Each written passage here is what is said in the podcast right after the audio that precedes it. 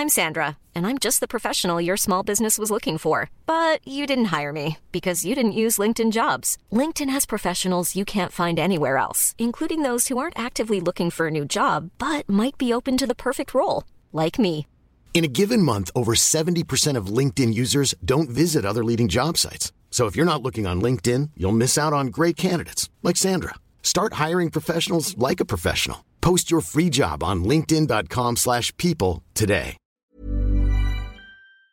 Salut les amis, c'est Sofiane. On se retrouve pour un nouvel épisode du podcast. C'est en forgeant qu'on devient forgeron et c'est en galérant qu'on devient humoriste. Voici Galère d'humoriste avec aujourd'hui Pierre Thévenoud. Bonjour tout le monde, bonjour la France. bonjour, bonjour Pierre, comment vas-tu? Ça se passe bien ça, ça va? Bah, écoute, euh, oui, ça va bien. Il est euh, 11h12 un lundi et, et on fait rien. Voilà, c'est ça, c'est ça en ce moment. C'est ça la vie. Oui, alors c'est sûr qu'en ce moment, on n'est pas vraiment euh, surmené.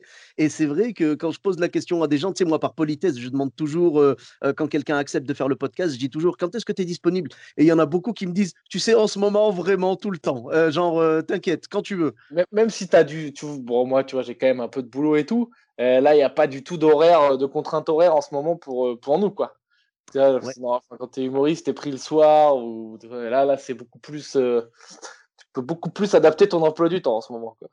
Ah, c'est sûr que là, on est beaucoup plus flexible, c'est sûr. Bon, et euh, donc tu avais euh, une ou plusieurs anecdotes à nous raconter? J'en ai plein. Alors attends, je me dis que la plupart des gens, ils doivent raconter leur plus gros bide. Bah, euh, il y en a beaucoup qui racontent ça, mais ça peut être tout. hein. Ça peut, il y a vraiment, c'est open bar. Est-ce que tu veux que je te raconte Tiens, je me rappelle, ça c'était marrant. Le jour où donc, je faisais mon spectacle à la petite loge. C'est le plus petit théâtre de Paris. C'est ça, voilà. Il doit y avoir 24 places assises. C'est quand tu commences euh, pour euh, rôder ou quoi, c'est vraiment génial. Et euh, donc l'ambiance est cool en plus. hein. Quand, quand tu as 24 personnes dedans blindées, c'est comme si tu jouais dans ta chambre. Et euh, vu que c'est petit et tout, il y a vraiment une bonne ambiance, quoi. Niveau rire et tout, c'est vraiment génial. Hein? Et j'en ai vraiment un top souvenir. Et un soir, euh, je fais le spectacle, puis ça se passe. euh, bah, tu vois, c'est très intimiste, quoi. Donc je parle aux gens, c'est presque on est un groupe de potes, quoi.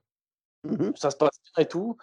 Et, euh, et là, à un moment, en plein milieu du spectacle, il y a un mec qui se lève et il traverse la scène, quoi. Parce qu'en fait, j'explique que les chiottes, ils sont derrière la scène. Il faut passer par la scène pour aller aux chiottes. Il se lève, il traverse, comme ça, quoi. Et il me dit, désolé, j'en peux plus, il faut absolument que j'aille aux chiottes, quoi. Et sans rien euh, dire. Genre, ouais. euh, euh, ben, je pense qu'il voulait pas trop déranger, quoi, mais bon, genre, forcément. Tu sais, il est passé à 15 cm de moi. Je sais plus, mais je crois que c'est filmé, il faudrait que je le retrouve. Et là, le mec qui passe, il me dit, je suis désolé, il faut absolument que j'aille aux toilettes. Donc là, bon, ben, je peux pas, euh, je peux pas continuer le spectacle euh, comme si de rien n'était, parce que ben, je sais qu'il va revenir, quoi. Donc, euh, bon, j'ai pas voulu tomber dans le truc, euh, tu sais, Jamel, il avait, il avait fait, il en avait fait une, un, comment Oui, dire, oui. un truc culte d'impro. Je crois que Ah c'était ouais. au Piège du Rire ou je sais plus où, avec non, je crois que c'était au Casino de Paris, non? Casino de Paris avec le Jamel Comedy Club, t'as raison, où t'as une, une fille qui se lève pour aller aux toilettes et lui il dit bah, on va l'attendre. Ah, Et- Il l'a il l'a pourri, la pauvre. Quand elle rentre, euh, il lui dit ils lui font limite une standing ovation euh, quand elle revient des chiottes. Donc moi j'ai pas fait ça, et du coup j'étais obligé de l'attendre, je pouvais pas reprendre le texte parce que je savais qu'il allait repasser par la scène. Quoi. Donc Ouais. il a fait vite et il revient. Et donc euh, là déjà bah, je débriefe un peu là-dessus quoi. Mais là le mec il me dit euh, bah non je suis désolé, euh, j'en j'en pouvais plus. Puis je lui parle un peu, je vois qu'il est cool mais un peu spé, tu vois. Il y a des gens, tu t'en parles, tu dis, ok, je vois, on n'a pas les mêmes, euh, bon, on n'a pas les mêmes codes sociaux, quoi. C'est un mec perché. euh. Et là, en fait, devant, il y avait quatre mecs qui étaient venus entre potes, qui s'étaient mis une race avant. Ah.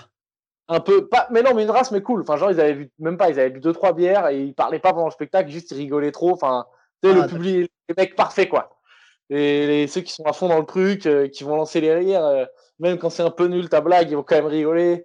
Du coup, toi, tu vas prendre confiance, tu vas croire ta blague, elle est drôle. Tu la refais le lendemain, personne rigole. C'est ce genre de truc. Ah, on, on connaît tous ça. Euh, les, les faux publics, là, où tu prends confiance et où tu te rends compte qu'en fait, c'était de la merde. Et, hum, et là, du coup, les mecs devant, ils disent, bah attends, euh, si l'autre, il est allé pisser, moi aussi, j'y vais, quoi. Donc Oh. là, il y en a un, il prend la main, il me dit, moi, je peux y aller aussi, comme à l'école. Donc, du coup, moi, je dis, vas-y, on arrête, le, on arrête le spectacle, on fait vraiment une pause et on fait une impro là-dessus. Et donc là, il va pisser et tout. Et il revient. Et donc, moi, je vais pour recommencer. Et là, il y a son pote qui dit, bah attends, moi aussi, je dois y aller. Donc, ça veut dire que j'ai quand même euh, 3 personnes sur 24. Donc, j'ai plus de 10% de la salle qui allait pisser pendant le spectacle. Et en vrai, ça va parce que je pense que si je m'énerve bêtement, puis ça servait à rien. En fait, il y avait une bonne, bonne ambiance, tu vois. Si j'avais été en train de bider depuis une demi-heure, en fait, c'est toujours euh, là-dessus que ça repose, quoi. Si t'es de bonne humeur, parce que ça se passe bien et tout, euh, tout, tout passe, quoi. Si là, j'avais été en train de vider comme un fou depuis une demi-heure et qu'un mec qui se lève et dit je vais pisser, c'est vraiment genre, mec, c'est tellement à chier ton spectacle. moi, je vais aller pisser. Quoi. Je vais, je vais pas perdre de temps à. Je vais utiliser le temps de ton spectacle qui est, qui, est, tellement à chier que je vais aller pisser pour gagner du temps, quoi. Enfin, je sais pas comment dire, quoi. Oui, je vais alléger, ah, je vais alléger mes souffrances, quoi.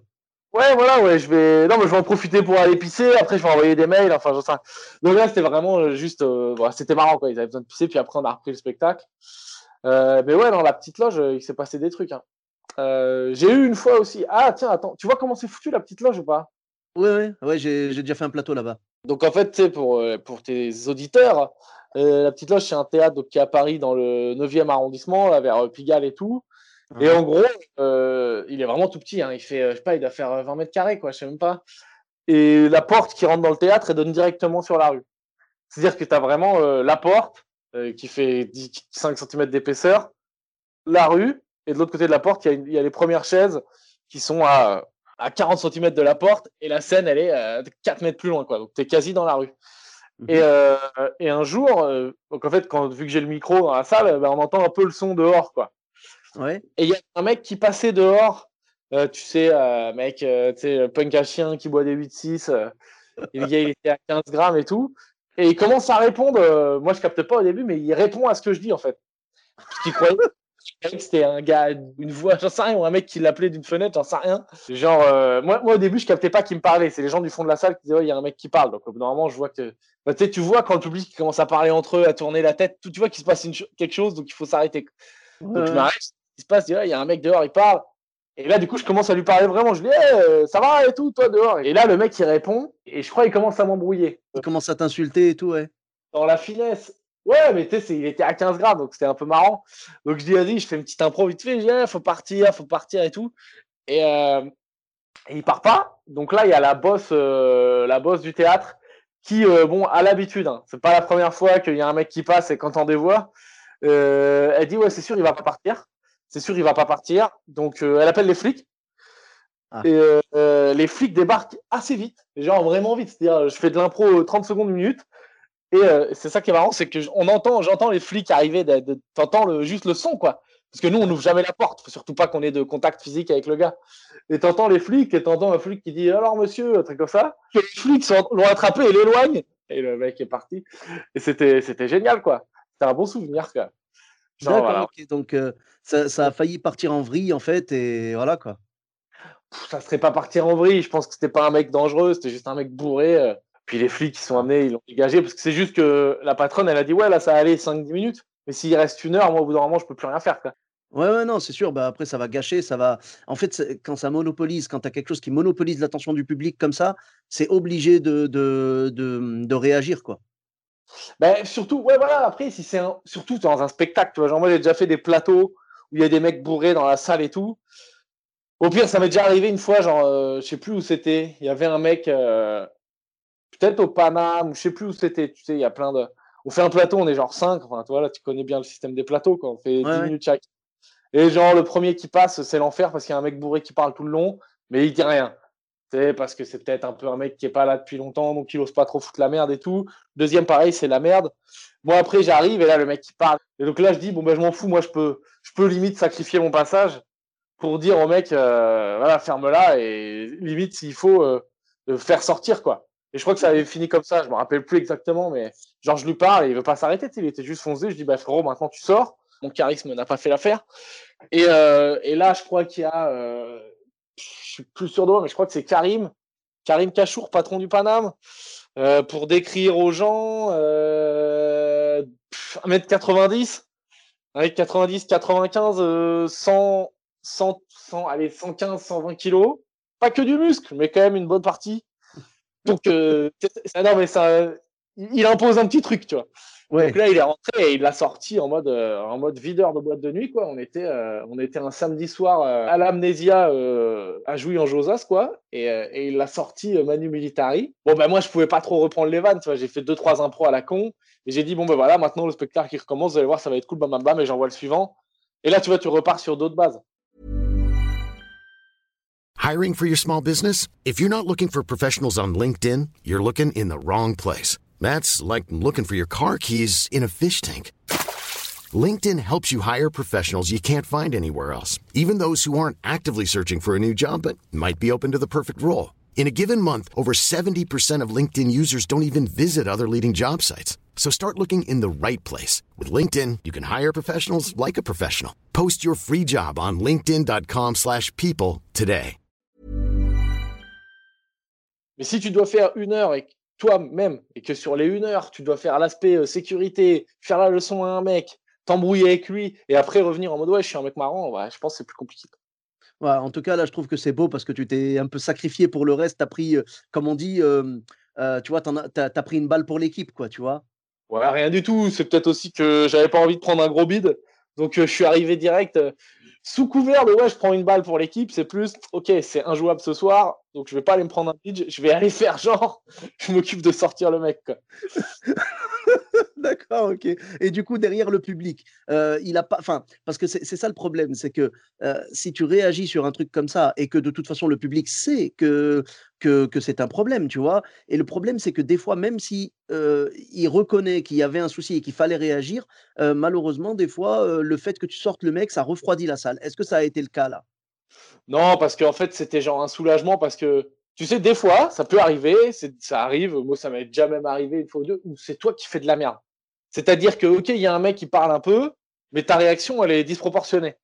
Oui. Genre, euh, d'où tu t'énerves comme ça, tu vois. Et moi, j'ai déjà vu ça plein de fois. J'ai déjà même vu des, des mecs super expérimentés, des vedettes, si tu veux, des mecs connus, euh, sur une impro, tu sais pas pourquoi, un jour un peu de mauvaise humeur, il y a quelqu'un qui parle et hop, missile. Moi, j'ai déjà fait, tu vois, j'ai déjà dit, ouais, ta gueule. Et là, la seconde où je le dis, je me dis, ouais, c'était trop fort, hein, ta gueule, quoi. Et là, c'était juste, le mec, il était horrible, tu vois, il était à 15 grammes, il parlait tout le temps, tout le temps. Donc, il y avait toute la salle contre lui, quoi. Donc, ils Ah étaient bon, bah, contents, contents qu'il sorte. C'est-à-dire que je crois que quand Karim l'a sorti de la salle, il y a dû y avoir une applause, quoi. J'ai jamais réussi à gratter avec mes blagues. hein. Donc, euh, c'est le gars de la statue qui prend des applauses. C'est euh, vrai que ouais, c'est. non, non, puis tu sais, il était. Tu sais, c'est ces plateaux là qui sont à 23h45. Ah Donc, euh, là- bah oui. Ça allait à 15 grammes, donc voilà, ça faisait un peu du sport, ils étaient contents, quoi. Ça faisait de l'animation, quoi. Oh là oui, ouais, bah, malheureusement, plus les plateaux sont tard, plus les taux d'alcoolémie sont hauts. Voilà, ah, encore que maintenant, euh, je trouve qu'il y a un vrai. Tu vois, au Paname, par exemple, qui est un des seuls endroits où ils font des plateaux si tard quand même, tu vois, 23h45. Je crois que le Fridge avait commencé à en faire tard. Mais bon, après, bon, ça a fermé. Euh, sinon, les autres, c'est 22h30 max. Mais le Paname 23h45, au début, c'était la... c'était vraiment la foire, quoi. Mhm. C'est-à-dire, il est il y a 3-4 ans, c'est- je sais plus quand c'est la première fois que j'ai joué au Paname, je dirais que c'était il y a 4 ans. T'arrivais à 23h45, c'était le plateau, pff, tu voulais pas trop le faire, quoi. Savais que ça allait être le, ça allait être le bordel dans la salle, qu'il allait falloir faire de l'impro et que le texte, t'avais peu de chances qu'il passe.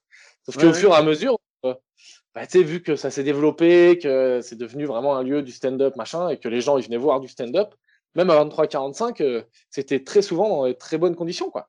Mais euh, ouais, ouais, je comprends, mais, mais du coup, euh, il y en avait même un après, je crois. Il y en avait pas un genre vers une heure du matin? Alors, le 1h, c'est encore autre chose. hein. Là, le plateau d'une heure du mat, c'est encore une autre ambiance. Quoi. Mais moi, j'ai déjà fait des 1 heure du mat qui étaient cool. Ah d'accord.